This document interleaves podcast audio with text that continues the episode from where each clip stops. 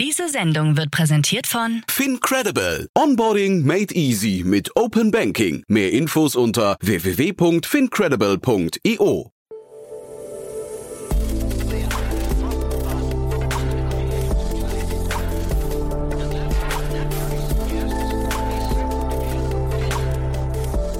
Startup Insider Daily.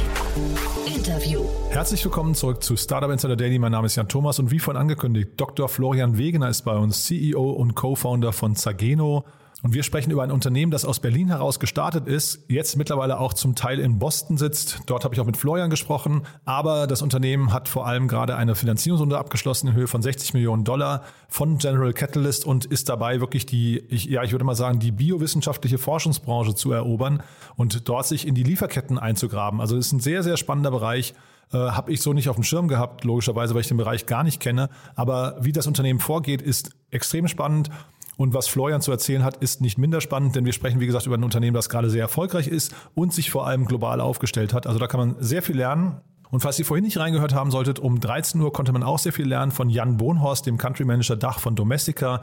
Das ist ein Unternehmen, das im Weiterbildungsmarkt tätig ist dort Videokurse anbietet, die sie größtenteils selbst produzieren. Äh, ich sag mal, primärer Fokus ist die Kreativbranche, aber es gibt auch viele Business-Themen und ja, die haben gerade 110 Millionen Dollar eingesammelt, kommen jetzt beginnend in Spanien nach Deutschland und auch nach Österreich und in die Schweiz. Und dementsprechend ist es ein tolles Gespräch geworden. Auch das kann ich euch nur empfehlen, falls ihr es nicht gehört haben solltet. Das findet ihr, wenn ihr in eurem Feed ein bisschen zurückscrollt. Wie gesagt, das Gespräch vor diesem hier. So, Jetzt genug der Ankündigung, jetzt kommen noch kurz die Verbraucherhinweise und dann geht's hier los mit Dr. Florian Wegener, dem CEO und Co-Founder von Zageno. Werbung. Hi, hier ist Nina, Content Managerin bei Startup Insider. Suchst du deine nächste große berufliche Herausforderung? Dann melde dich bei uns. Wir suchen aktiv nach neuen Teammitgliedern, die Startup Insider zum führenden Informationsmedium der deutschsprachigen Startup-Szene machen wollen. Aktuell suchen wir Sales Manager, Customer Success Manager, Finanzmanager sowie Werkstudenten in den Bereichen Sales, Product und Content. Aber auch wenn keine passende Stelle dabei ist, melde dich trotzdem bei uns. Wir suchen immer nach leidenschaftlichen Menschen, die mit Startup Insider Großes bewegen wollen. Also, um mehr zu erfahren und dich zu bewerben, geh jetzt ganz einfach auf startupinsider.de/slash insider. Startup Insider Daily. Interview. Ja, ich, ich freue mich sehr. Ich bin verbunden mit Florian Wegener, äh, CEO und Co-Founder von Zageno. Hallo Florian. Hallo Jan, vielen Dank für die Einladung. Ja, ich freue mich sehr, dass du da bist und wir sagen mal gleich vorab, du bist in Boston und du hast mir vorher gesagt, es kann sein, dass wir gleich ein bisschen immer mal ins Denglische äh, abrutschen, weil du halt seit langem in Boston lebst und äh, ja, dort quasi den, den zweiten Bereich von Zageno aufbaust, ne? Ja, das stimmt. Äh, wir haben in der Tat Zageno vor einigen Jahren schon in Berlin gegründet, aber immer als US Inc. Und äh, dann wurde es auch irgendwann Zeit, dass ich eben als CEO und Co-Founder hier nach Boston ähm, gezogen bin und ich lebe jetzt mittlerweile mit der Familie seit fast vier Jahren hier in Boston. Ja. ja, bevor wir vielleicht gleich über Boston reden, lass uns mal vielleicht noch mal kurz einen Schritt zurückgehen über die Entstehungsgeschichte von Zageno und warum ihr dann, also ihr seid von Berlin gestartet, sagst du, aber warum ihr dann nach Boston gegangen seid? Ja, sehr gerne. Ja, also hat auch irgendwie was mit meiner Geschichte zu tun. Ich bin ursprünglich Arzt und äh, habe mal am Herzen operiert, aber dann das Krankenhaus eben verlassen, schon vor einigen Jahren und bin damals zur Boston Consulting Group gegangen und war als Unternehmensberater tätig im Bereich Big Pharma, eben auch bei Medizintechnik und Biotech-Unternehmen. Und ähm, habe dann eigentlich ein MBA gemacht. Das, das war noch so etwas, das die Boston Consulting Group mir angeboten hatte.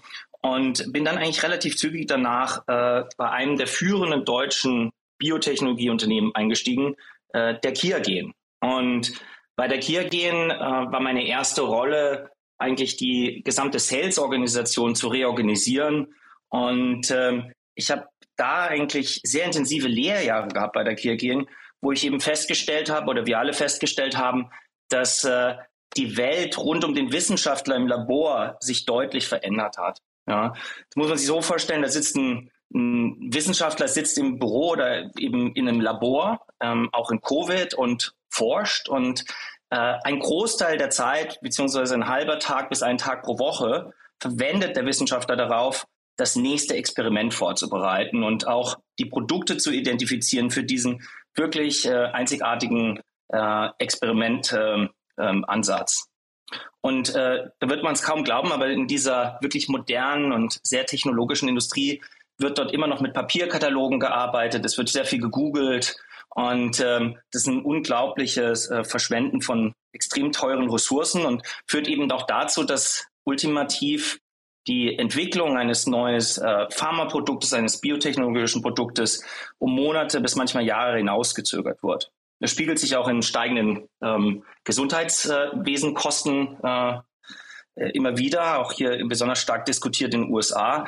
Und ähm, du sagtest, warum Boston? Ja, Boston, weil hier Cambridge ist und Cambridge, mhm. Massachusetts mhm. ist äh, eigentlich so der Hauptsitz aller großen Biotechnologie- und Pharmaunternehmen. Und wir sind eigentlich quasi einfach zum Kunden gezogen, um das Produkt zusammen mit dem Kunden weiter zu verbessern. Mhm. Ja, total spannend. Das ist natürlich ein Punkt, den man in Berlin relativ wenig findet, ne? also Kunden in dem Bereich. Genau, also es gibt schon ein, ein zwei äh, größere Unternehmen im Bereich Berlin, aber so die, die Biotechnologie, die ganze Industrie zeichnet sich dadurch aus, dass sie in sogenannten Clustern sich befindet. Mhm. Das heißt, du findest eigentlich nicht üblicherweise irgendwo auf dem Land ein biotechnologisches Unternehmen, sondern dann immer gleich äh, 20, 50, 100 oder gar 1000 von denen. Und die typischen Clusters in Deutschland sind eigentlich eher so im Bereich Heidelberg-Tübingen oder auch München, jetzt zusehends auch äh, im Frankfurter Bereich mit einer Biontech etc. Äh, bei Mainz. Mhm. Aber ähm, da gibt es eben so klassische ähm, ich sag mal, auf der grünen Wiese geplanten ähm, Cluster. Und, und Cambridge, Massachusetts ist so das führende in den USA. Es gibt eben auch Kalifornien mit äh, San Diego und äh, San Francisco und dann eigentlich auch zusehends lustigerweise North Carolina und New York. Das sind so, wenn du auf die Karte guckst, sind das so die Epizentren der Biotechnologie hier in den USA.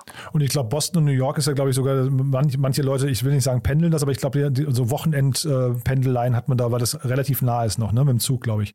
Ja, total. Also ich bin in der Tat auch manchmal mit dem Zug gefahren. Mit dem Auto schaffst du es eigentlich in drei Stunden hier im äh, Boston aufzustehen und morgens dann sogar ein Frühstück in Manhattan einzunehmen. Mhm. Das vergisst man nur immer, wenn man auf die Karte schaut, weil ja. das so ein bisschen weit aussieht. Ja. Mhm. Und äh, sag nochmal ganz kurz, das ist ja total spannend, diese, diese äh, internationalen Cluster. Wo steht denn da Deutschland im Wettbewerb? Ja, Deutschland zusammen mit äh, den USA und auch immer noch der UK ist, äh, macht so 60 Prozent des globalen Marktes aus. Aha, also Deutschland hat da nach wie vor eine unheimlich wichtige Rolle. Wir haben führende biotechnologische Unternehmen in Deutschland und auch eben große Pharmaunternehmen.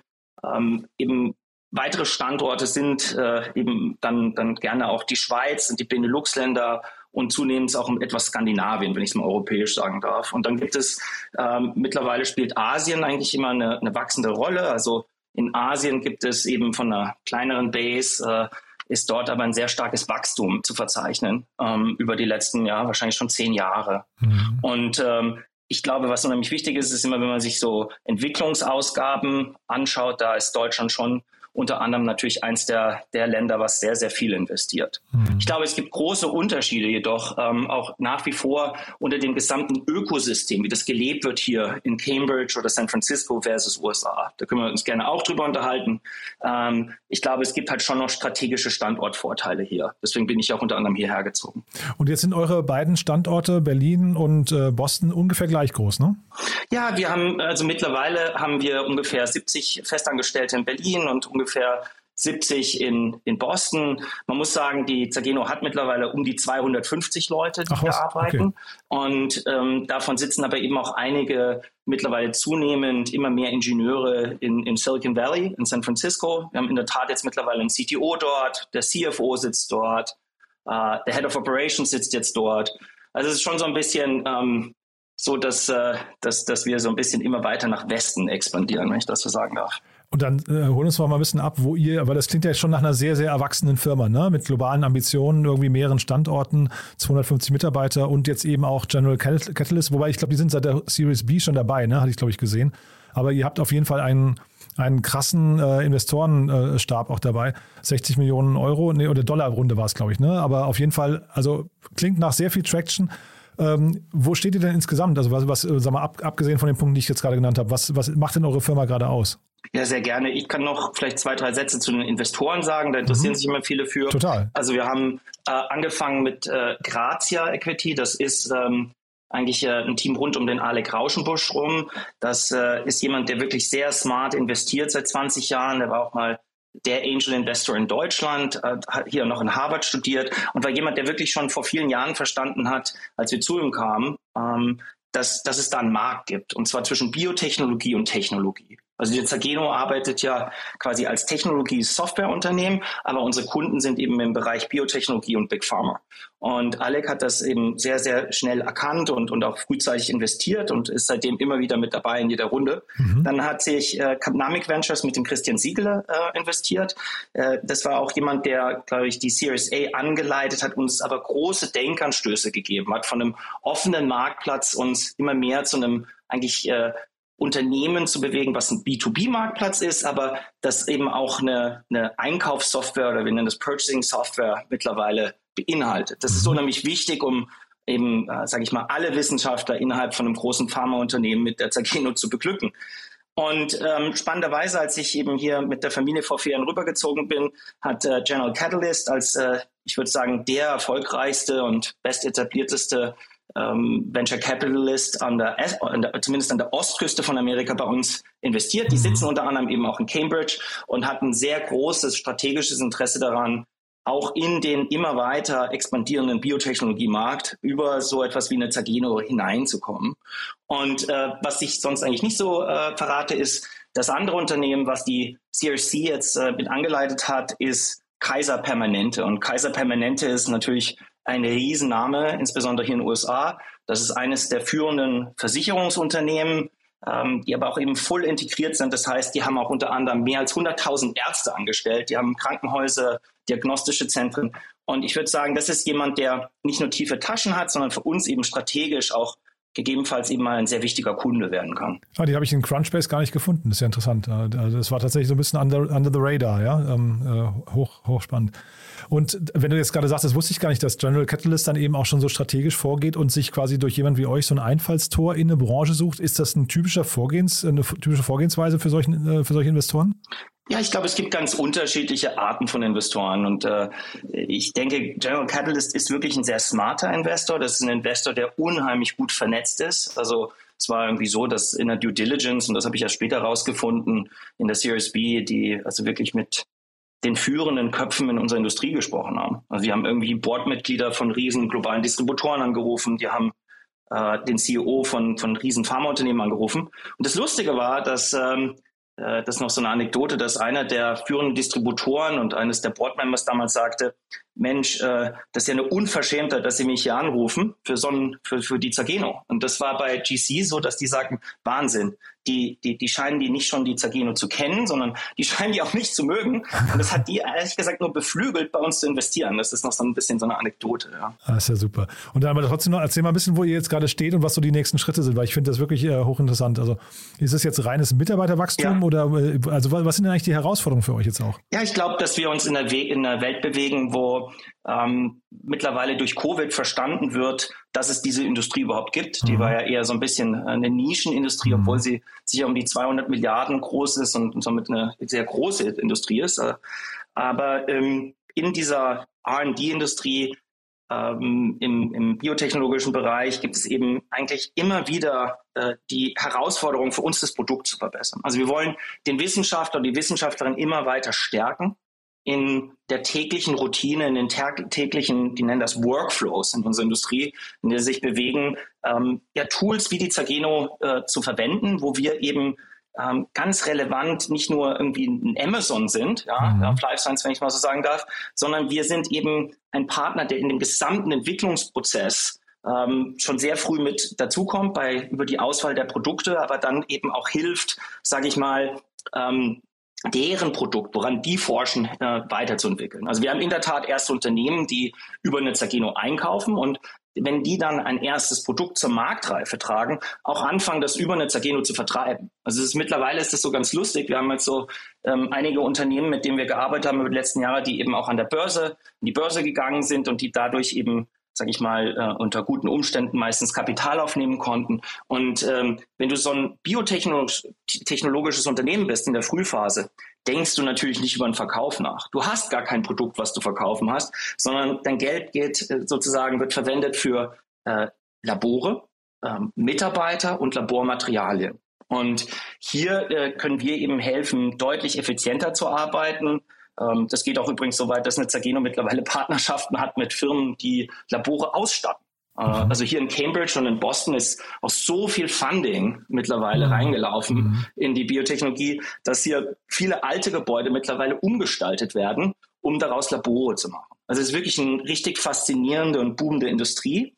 Und äh, für eine Zageno ist es so, dass wir eben von anfänglich dem akademischen Bereich, das sind Universitäten, da komme ich ja auch ursprünglich her als Arzt und Wissenschaftler, ähm, da sind die Kunden recht forgiving. Ja, das sind Kunden, die äh, eben oft ihre Doktorarbeit machen, äh, die tolle Grundlagenforschung machen, aber die vielleicht nicht unbedingt so diesen finanziellen Druck haben, wo jeden Tag nachgerechnet wird, was hat's denn heute eigentlich gebracht, ja, was ist der Output. Und äh, so haben wir angefangen, erstes Produkt entwickelt, haben ähm, dann eigentlich ein zweites Kundensegment sind wir angegangen, die, die Biotechnologieunternehmen, die eben alle eigentlich Venture Capital back sind. Das ist in Deutschland so der Fall, aber auch hier in den USA. Und die Unternehmen haben schon einen ziemlichen Wachstumsdruck und da helfen wir mit. Und was ganz toll ist, äh, wir haben da so ein bisschen die den Königsschlag erhalten, haben jetzt seit anderthalb Jahren sind wir im Big Pharma Bereich unterwegs. Und die Big Pharma Unternehmen, das sind Unternehmen, die haben halt Tausende von Wissenschaftlern angestellt, an meistens mehreren Standorten über verschiedene Länder hinweg. Und ähm, gerade die haben lustigerweise die größten Schwierigkeiten, ihre Wissenschaftler sehr effektiv einzusetzen, nämlich damit sich die Wissenschaftler um die Wissenschaften, das Experiment kümmern können, anstelle um die Beschaffung von Labormaterialien. Und so, eine, so ein großes äh, klassisches Pharmaunternehmen hat ein paar tausend Zulieferer nur im Longtail-Bereich. Und, und da kommt der Zageno rein und du findest bei uns eben äh, 40 Millionen Produkte mittlerweile, haben also die größte Produktportfolio überhaupt in dem Bereich. Ja, genau, immer noch wachsend, paar tausend Zulieferer und äh, über die Software kannst du eben als Wissenschaftler innerhalb von Sekunden bis Minuten dein Produkt identifizieren, anstelle wie früher irgendwelche wissenschaftliche Artikel zu lesen, die auszudrucken, mhm. den Nachbarn anzurufen im Labor, etc. etc. Mhm. Ja.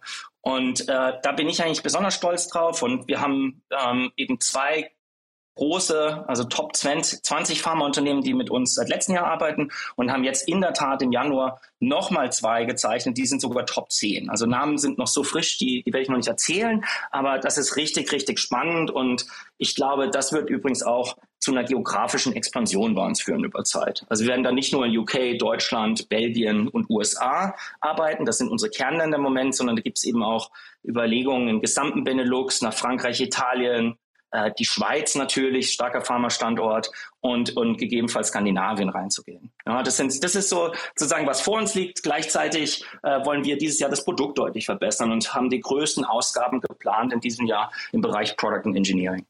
Mhm. Also es, klingt so, wenn man dir zuhört, als habt ihr wirklich viel Rückenwind und das macht ihr sehr viel richtig. Ne? Ähm, kannst du mal versuchen, oder es gibt ja immer in so Pitch-Decks, gibt es ja immer diese Analogien, wir sind das Amazon für oder wir sind das Uber für und so weiter. Was würdest du sagen, was seid ihr für den äh, Biotech- und Medizinbereich dann?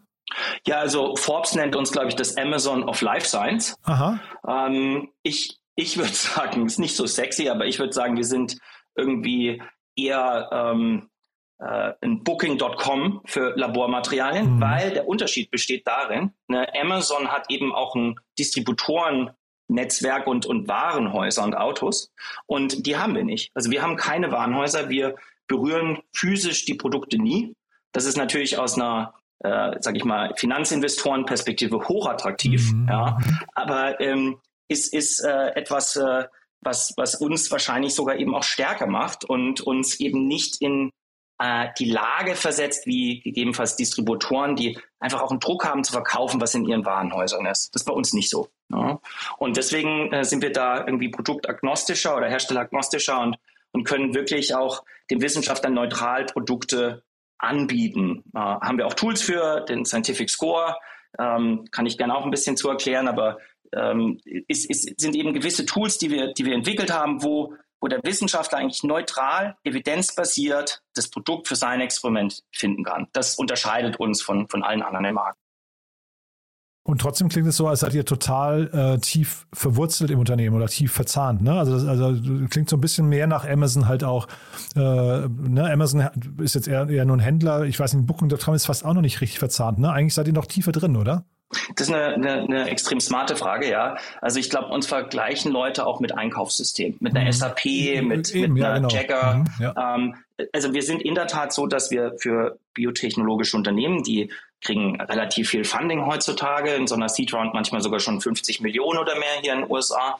Und ähm, nochmal, die äh, stellen Leute ein, die haben Labore und Labormaterial wo die kein Geld für ausgeben, ist äh, ein ERP-System zu kaufen. Ja, Mhm. das machst du üblicherweise kurz äh, vor oder nachdem du IPO gegangen bist. Und für diese Produkte ähm, oder für diese, ähm, Entschuldigung, äh, biotechnologischen äh, Kundensegment, die können einfach eine Zageno nutzen ähm, für die Auswahl des Produktes und integriert den, den gesamten Einkauf.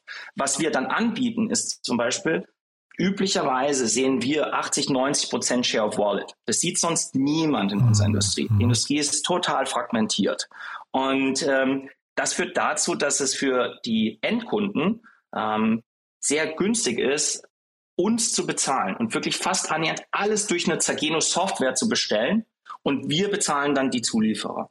Und dadurch haben wir quasi täglich Interaktionen mit den Kunden auf verschiedenen Leveln, also mit dem äh, gesamten Einkaufsteam, mit, mit den Labormanagern, mit den Wissenschaftlern. Natürlich alles, sage ich mal, durch die Software und, und zum Teil automatisiert. Ähm, aber ähm, wir sind da, sind da sehr vergleichbar zu, zu sage ich mal, so grundlegenden ERP-Systemen. Wenn du im Pharmabereich bist, jedes Pharmaunternehmen auf der Welt hat ein ERP-System Mhm. und da integrieren wir einfach rein. Das ist, ähm, hört sich mal so groß an, das ist ein, ein Projekt, äh, das eigentliche Programmieren geht ein bis zwei Stunden. Das ist alles hochstandardisiert. Und ähm, damit hat dann der gesamte, alle Wissenschaftler in so einem Unternehmen haben auf einmal Zugang zu Nazageno. Und was ich hier eigentlich gerade beschreibe, ist etwas, was äh, man ganz ja immer häufiger findet im B2B-Bereich. Wir sind eben kein B2C-Marktplatz, sondern ein Total, ja. B2B-Bereich. Mhm. Und, und da brauchen wir eben auch eine smarte Software, sodass der, der Kunde also uns wirklich auch jeden Tag einfach nutzen kann. Mhm.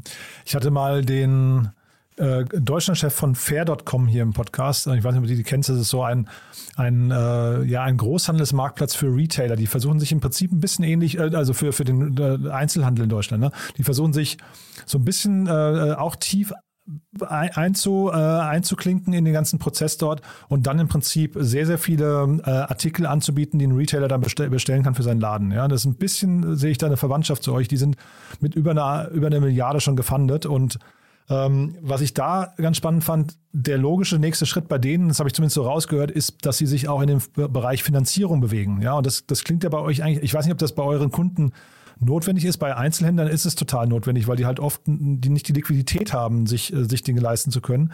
Aber das Thema Finanzierung hat ja nochmal ein sehr smartes, m, sag mal, so vielleicht noch ein Zusatzlayer im Businessmodell, ne?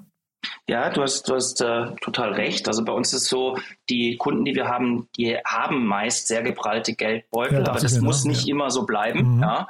Ähm, aber ob, obwohl der Fall, also obwohl das so eine, sage ich mal, reiche Nischenindustrie ist, ist es schon so, dass die natürlich alle drauf, äh, äh, ja, drauf achten, möglichst ihren, ihren äh, Cashflow positiv zu halten oder beziehungsweise gerade im Biotechnologiebereich gibt es ja gar keine Einnahmen, weil die ja Mhm. kein Produkt haben. Die Mhm. versuchen halt möglichst lange Reichweite zu haben mit Mhm. ihren Burn sozusagen. Mhm.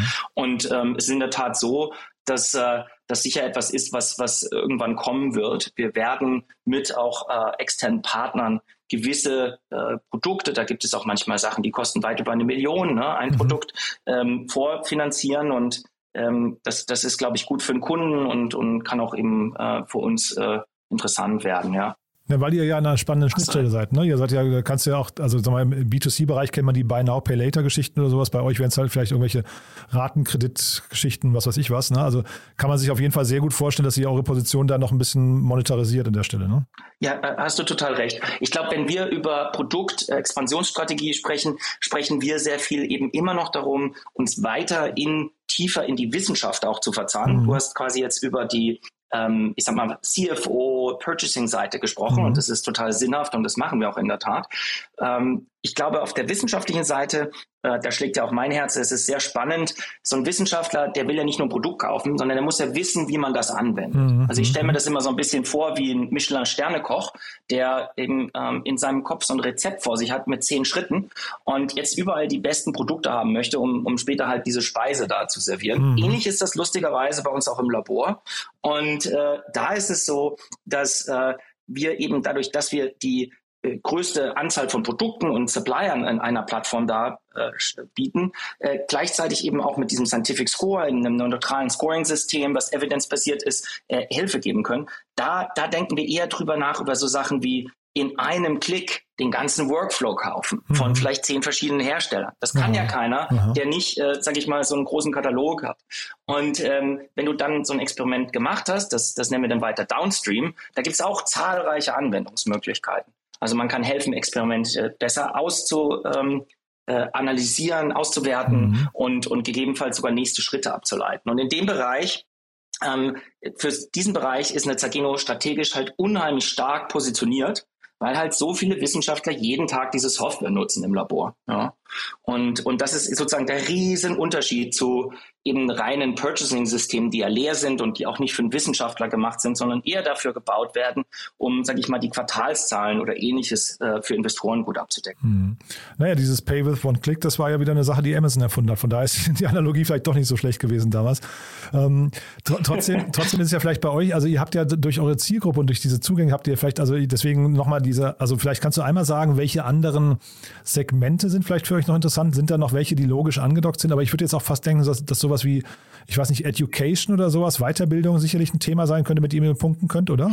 Ja, also ich glaube, es gibt in der Tat ähm, äh, vielleicht der erste Schritt in Richtung Community und, und auch weiter ja. in Richtung, ähm, sage ich mal, Lernen und, und Austausch ist, äh, ist äh, über die Plattform bei uns gegeben, indem wir sehr viele Protokolle und Anwendungsfälle äh, auf der Produktseite abbilden. Mhm. Äh, man kann dann auch in der Tat äh, quasi die äh, wissenschaftlichen Paper zum Teil schon ähm, finden, in denen sozusagen diese Methodik abgebildet ist. Also ich habe das vorhin so ein bisschen lapidar das Kochrezept genannt. Mhm. Und ähm, das ist eben eine unheimliche Hilfe, weil, weil heutzutage der Wissenschaftler das ja auf ganz vielen verschiedenen äh, von ganz vielen Quellen und über verschiedene Kanäle beziehen muss und das auch erstmal alles finden muss.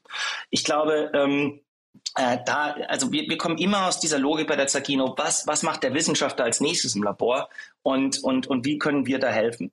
Ich glaube, ein anderes Phänomen ist in der Tat, also wir hatten mal, ähm, wenn ich das nochmal einmal rauszoomen darf, als wir die Zacchino geplant haben, schon vor einigen Jahren, hatten wir damals gesagt, wir machen die drei Cs. Und wir haben da gesagt, das ist Commerce, das ist quasi dieser Amazon-Teil, der heute schon existiert. Es wird Content sein, wo wir, glaube ich, immer mehr dazu äh, bringen können. Das sind so die Themen, die ich gerade Upstream und Downstream genannt mhm. habe, im täglichen Workflow des Wissenschaftlers. Mhm. Und das dritte ist aber in der Tat die Community. Mhm. Und ich glaube, was, was ganz wichtig ist zu verstehen, ist, Wissenschaftler sind hochintelligente Menschen, die unheimlich äh, den Drang haben, die Welt zu verbessern in unserem biotechnologischen Bereich, die aber zum Teil ähm, einfach etwas isoliert sind aufgrund der Struktur der der äh, Firmen, die auch miteinander im Wettbewerb stehen oder der Geografie oder vielleicht auch des Persönlichkeitstyps der, der Wissenschaftler, wo eben einige eher introvertiert als extrovertiert erscheinen. Und, und hier ähm, ist eben ein Austausch unheimlich wichtig unter Wissenschaftlern, um die Wissenschaft schlauer zu machen, um das Experiment zu verbessern. Und äh, ich sag mal, diese typischen äh, How-to-Fragen, wie mache ich das eigentlich? An welcher Temperatur kann ich so ein Experiment laufen? Die entscheiden halt unheimlich über den Erfolg von, von eben so einem Projekt. Also wir mhm. haben in der Tat Wissenschaftler kennengelernt, die dankbar waren, dass wir ihnen da geholfen haben, die richtige Temperatur für Experimente zu identifizieren, wo Leute gesagt haben, ich habe das jetzt neun Monate probiert und bin da quasi wöchentlich dran gescheitert. Und ähm, weil wir eben da ähm, den Austausch zwischen verschiedenen Zentren auch so ein bisschen befeuern konnten über die Software, ähm, wurde das sehr dankbar angenommen. Mhm. Aber ich glaube, wir sind da erst am Anfang und die mhm. Vision muss sein, eigentlich ähm, neben diesem, diesem Amazon-Aspekt eigentlich immer weiter uns im Labor zu verzahnen und den Wissenschaftlern zu helfen, ihr, ihr, äh, ihren Wissensstand äh, miteinander auszutauschen und und ja, und eigentlich die Innovation nach vorne zu treiben. Mhm. Gibt ja hier in Berlin gibt es ja ResearchGate, die sind ja so ein bisschen, vielleicht, da gibt es ja vielleicht so ein paar Parallelen. Und da weiß ich auch, dass die über das Thema Community ja zumindest mal irgendwann, da ist ja der Matt Kohler mit Benchmark eingestiegen, irgendwann, äh, weil, glaube ich, die Vision auch war, dass man irgendwann eine globale ja, ich weiß nicht, ähm, Jobplattform auch für diesen Bereich macht. Ne? Und das klingt ja, ich glaube, Community ist da so der erste Schritt, dass man eben anfängt, die, die Leute irgendwie ja, kennenzulernen, miteinander in Kontakt zu bringen und dann kommen solche vielleicht weiß nicht, Sekundärmonetarisierungsmöglichkeiten dann äh, auch im zweiten Schritt logischerweise von selbst, ne? Ja, ich glaube, ich glaube, das ist ein gutes Beispiel. Also ähm, ich glaube, ähm, wenn du erstmal eine Community hast, dann, dann, wie du richtig sagst, dann gibt es da unheimlich viele Möglichkeiten, Mehrwert zu schaffen für mhm. die Kunden und, mhm. und da kann ein Unternehmen natürlich auch einen gewissen Rahmen von profitieren. Und ich sage mal, gerade im Bereich ähm, ja, also Jobvermittlung, den richtigen Wissenschaftler, äh, weiß ich nicht, jetzt in Tübingen abwerben und in Boston hinbringen oder nach San Diego, das ist etwas, was in unserer Industrie ähm, ja, jeden Tag eine Herausforderung darstellt. Mhm. Und ähm, ich könnte mir schon vorstellen, dass wir da auch irgendwann so ein bisschen mithelfen. Aber und das Core-Business ist, ist natürlich irgendwie äh, eher, eher wie vorhin beschrieben. Ja, ja, klar, da kann man sich auch verzetteln. Ne? Du, dann lass uns mal ganz kurz nochmal einen Schritt ähm, noch mal, äh, oder einen, einen Moment nochmal können wir über Boston und den Schritt dahin sprechen. Ähm, weil du hast ja gesagt, ihr wart von Anfang an in Delaware Inc., was ich ja wirklich spannend finde. Das heißt, ihr hattet diesen Schritt irgendwie auch geplant. Kannst du mal vielleicht dich nochmal zurückerinnern und, und auch jetzt vielleicht retrospektiv, für welche Art von Unternehmen macht denn dieser Schritt? Also jetzt nicht zwangsläufig Boston, weil da ist klar, da, da habt ihr euer, euer konkretes Ziel gehabt, aber der Schritt in die USA, wann, wann sollte ein Unternehmen da anfangen, darüber nachzudenken? Ja, eigentlich äh, vor der vor der Gründung. vor der Gründung, ja, echt, ja? Also haben wir das auch gemacht Aha. und ähm, ich glaube, was man ähm, quasi lernen muss, wenn man so ein Unternehmen baut, ähm, ist, äh, dass man eigentlich nicht nur äh, eine Problemstellung identifiziert, eine potenzielle Lösung, ja, oder einen Lösungsansatz, sondern dass man eigentlich auch schon bevor man gründet, äh, darüber nachdenkt, was ist der Exit, der potenzielle. Ja, und, und so ticken übrigens auch Investoren. Also wenn man mhm. denen nur erzählt, ich möchte die Welt verbessern und, und hier gibt es ein Problem und das lösen wir, ähm, da, damit fängt quasi jedes Pitch-Deck in den USA an, aber, aber das können die Amerikaner auch gut. Das kann der, kann der Uber-Fahrer quasi mhm. besser als der durchschnittliche Deutsche, wenn ich so sagen darf. Mhm. Und ähm, ich glaube, was dann kommt, dann kommt aber eben das, was man auch in Deutschland super kann. Man muss äh, quasi wirklich ein System dahinter haben, man muss äh, groß denken und äh, man muss eben auch einen finanziellen Anreiz äh, schaffen, äh, zu dem Zeitpunkt eher auf dem Papier, weil es ja noch nicht realisiert ist, dass Leute sagen, Mensch, ich glaube daran und ich möchte da rein investieren. Ich glaube, für uns war es in der Tat ähm, fast No-Brainer, weil der US-amerikanische Markt eben so groß ist. Ähm, das ist der größte Markt nach wie vor. Aber das wird eben auch in anderen Industrien so sein, auch im B2C-Bereich ist das sicher immer wieder der Fall. Ich glaube, dass es gewisse äh, Modelle gibt, äh, also Businessmodelle, die eben mehr Kapital ähm, verbrauchen als andere. Also klassisch so Marktplatz versus SaaS-Software. SaaS bei Definition immer schon relativ früh eben einen Revenue Stream. Marktplatz braucht eine Zeit, bis der anfängt, ähm, quasi genug Bedarf und Angebot auf der Plattform gebaut zu haben. Das dauert eben ein paar Jahre. Wir sind jetzt glücklich, dass wir das jetzt überwunden haben, aber da haben wir auch Geld gebraucht, um dorthin zu kommen. Mhm. Ja. Und ähm, da ist es schon noch aus meiner Sicht so, dass es einfacher ist, an mehr Kapital in der Runde in den USA ranzukommen, als, als das vielleicht im Moment in Europa der Fall ist. Oder zumindest der Fall war, als ich hier vor vier bis fünf Jahren hingekommen bin. Ähm, ich glaube, äh, ein anderer Punkt ist, man, man sollte immer wieder für die eigene Industrie, in der man tätig ist, und du hast ja auch immer ganz spannende und unterschiedliche Gäste in deinem Podcast hier, ähm, die, die denken vielleicht auch in Clustern. Und äh, da gibt es eben Standorte, wo du so ein so ein Mix hast aus Akademie, aus, aus Venture Capital, aus ähm, wirklich eine, eine, auch geografisch eine Situation, wo Leute angezogen werden und du einfach einen unheimlichen Informationsaustausch hast. Das sind die Bereiche, die, die, die mich anziehen persönlich und wo auch eine mhm. Zageno eben eher gebraucht wird und wo man potenziell eher auch mal mit einer bisschen verrückten Idee schneller wachsen kann. Und äh, klassisch wird da immer Silicon Valley genannt. Das ist ja auch toll und ich habe ja vorhin auch verraten, dass wir immer mehr Leute dort heiern. Aber gerade für uns war war äh, die Ostküste und insbesondere Cambridge oder Boston eben strategisch interessanter. Mhm. Ich glaube, vielleicht noch ein Tipp so für jemanden, der gerade darüber nachdenkt, in die USA zu kommen.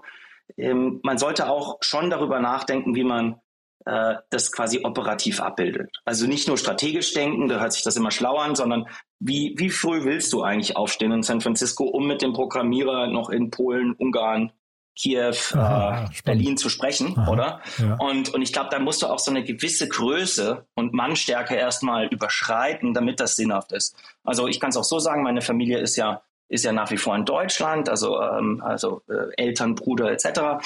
Und äh, da ist es schon so, dass äh, ein Austausch täglich möglich ist, eben auch über WhatsApp und andere Mittel, weil wir nur sechs Stunden auseinander sind. Wären wir jetzt an der, an der, an der Westküste, dann wären wir neun Stunden auseinander. Wenn du da um 10 Uhr anrufst, dann ist in Deutschland schon 19 Uhr und so weiter und so fort. Mhm. Und ich glaube, gerade in einem Unternehmen, wenn du jung bist und da quasi jeden Tag dich austauschen musst, da kann das schon eine Gefahr auch darstellen. Mhm. Also es kommt so in Wellen, würde ich sagen, ja. Super spannend. Und wie oft bist du hier in Berlin, also oder in Deutschland? Wie, wie oft, also musst du viel vor Ort sein oder ist das jetzt quasi bei euch äh, separiert? Nein, also ähm, ich bin ich bin gern in Berlin. Ich bin ursprünglich auch mal in Berlin geboren. Das, kann man ja heutzutage bei der Sagedo. Ja. Ähm, aber aber ähm, es ist so, dass dass äh, wir schon sehr stark hier aus dem amerikanischen äh, Markt jetzt gerade wachsen. Also ich habe in der Tat eigentlich alle Direct Reports mittlerweile in den USA. Äh, der David, der Co-Founder, sitzt äh, quasi noch in Berlin slash Zürich, der, der ist da immer unterwegs und da können wir uns das auch ziemlich gut aufteilen. Ich glaube, ähm, dass äh, Covid natürlich da eine starke Rolle darin gespielt hat, a, dass, dass ich da auch äh, einfach physisch nicht mehr so viel reisen konnte. Ja, da mhm. gab es ja auch quasi erschwerte Bedingungen, äh, wieder in die USA zurückzukommen. Und ähm, ich glaube, dass wir auf der anderen Seite auch ganz ehrlich immer wieder das Büro leider in Berlin aufgrund von Covid schließen mussten. Und ähm, wozu es eigentlich geführt hat, ist ganz interessant. Wir haben mittlerweile Leute zwar immer noch geografisch gebündelt eher in Boston und Berlin, aber wie ich schon sagte, jetzt eben auch so ein bisschen Ausbauen des Standortes äh, San Francisco und, und sogar auch, äh, haben sogar auch mehrere Ingenieure mittlerweile in, in Indien. Und ich glaube eigentlich, was wir gemerkt haben, ist, äh, durch, durch quasi Covid und auch die Akzeptanz von Videokonferenzen äh, können wir A, Kunden global gewinnen, ohne dahin zu reisen. Das war früher anders. Und B, äh, von der Jobperspektive können wir Talent überall jetzt anwerben. Und wir mhm. haben immer mehr äh, da eigentlich Glück, dass wir, dass wir immer bessere Leute äh, finden. Ich glaube, von der Kostenseite ist es auch ganz interessant. Da hatte ich mich äh, mit HR sozusagen nochmal auseinandergesetzt oder ausgetauscht die Woche. Ähm, wir sehen eigentlich das so, dass diese, sage ich mal, zunehmende Globalisierung des Teams, auch durch eben Covid befeuert, eher dazu führt, dass wir überall mehr bezahlen. Also Echt, vor, ja? weiß ich nicht, fünf oder zehn Jahren haben ja alle gesagt, oh, dann geh doch mal dahin, da sparst du was mhm. und so. Also das ist gar nicht so. Wenn du die Top-Leute haben möchtest, da zahlst du äh, auch, äh, auch schon in Berlin Leuten mittlerweile gerade im, im, im Programmierbereich äh, Gehälter, die, die schon vergleichbar sind zu Silicon Valley. Ja? Und, und das bei, bei anderen äh, Lebenshaltungskosten. Und das Gleiche können wir auch sagen, wenn wir Leute ähm, in, in anderen Regionen auf der Welt einstellen. Also es gibt schon noch ein paar Länder und ein paar Rollen, ähm, wo es natürlich Unterschiede gibt. Aber ich sage mal, die wirklich smarten Jobs, äh, wo die Leute auch wirklich sehr gut ausgebildet sind, die haben im Zweifelsfall eher ein bisschen durch die Globalisierung, durch durch, durch Covid gewonnen. Ja. Also jetzt hoffe ich nicht, dass die Berliner Programmierer zugehört haben, jetzt gleich in Gehaltsverhandlungen gehen. Und ich, äh, vielleicht, vielleicht, meldet sich aber auch eine, weiß nicht, eine Headhunter-Agentur oder, oder HR-Agentur bei euch und sagt, hey, da vielleicht hast du hier und da noch einen, ähm, einen blinden Fleck, da gibt es vielleicht noch äh, Tricks, auf die man, auf die man noch kommen kann, um, um vielleicht international noch, noch ein paar gute Spots zu finden. Du Florian, ich finde das äh, super spannend bei euch, bei euch muss ich sagen. Ähm, hatte ich so gar nicht äh, erwartet, aber es ist ja wirklich ein hochgradig äh, interessantes Unternehmen, weil es auch ein Bereich ist, den ich so nicht kannte. Finde ich, finde ich total interessant. Mit Blick auf die Zeit, haben wir denn was ganz Wichtiges vergessen aus deiner Sicht? Nein, ich glaube nicht. Also ähm, du hast wir haben, mir erzählt, ihr sucht Mitarbeiter, diesen, ne? Ja. Hm? wir suchen Mitarbeiter. Ja, ja. Ähm, wir suchen eigentlich immer Mitarbeiter und ähm, wir sind auf der Suche nach, nach ähm, guten Ingenieuren immer, also Programmierern. Wir sind auf der Suche nach äh, vielleicht auch zusehends Leute, die im B2B-Softwarebereich Verkäufer sind. Mhm. Ähm, das ist sicher etwas, wo wir sehr gerne auch in Deutschland und in UK und Schweiz äh, mehr Leute aufbauen würden, einfach mhm. um auch geografisch zu expandieren. Cool. Und sonst was Wichtiges? Sorry, jetzt habe ich dich gerade unterbrochen. Haben wir was anderes Wichtiges vergessen aus deiner Sicht? Nein, ich glaube, wir haben jetzt über die, die großen Unterschiede so ein bisschen USA, Deutschland hier gesprochen und warum wir uns so entwickelt haben, wie wir uns entwickelt haben. Äh, vielen Dank dafür. Startup Insider Daily. One more thing. Präsentiert von Sestrify. Zeit- und kostensparendes Management eurer SaaS-Tools. Florian, es ist wirklich toll, muss ich sagen. Äh, trotzdem haben wir jetzt zum Schluss noch, wir haben eine Kooperation mit Sestrify und äh, da fragen wir immer noch mal unsere Gäste nach ihrem Lieblingstool oder ein Tool, was, was ihnen besonders ans Herz gewachsen ist. Ja, bin ich gespannt, was du mitgebracht hast. Ja, also ein Tool, was ich äh, gerne vorstellen würde, mit dem wir sehr glücklich sind, ist Figma. Das ist ein äh, webbasiertes Kollaborations-Design-Tool, wenn ich es mal übersetzen darf. Deren Tagline ist uh, Figma connects everyone in the design process so teams can deliver better products faster. Und ähm, was es eigentlich wirklich ist, es ist ein Tool, was uns erlaubt, sehr stark Produktdesign mit Produktengineering und unseren externen Stakeholdern zusammenzubringen. Das Ganze in Realtime.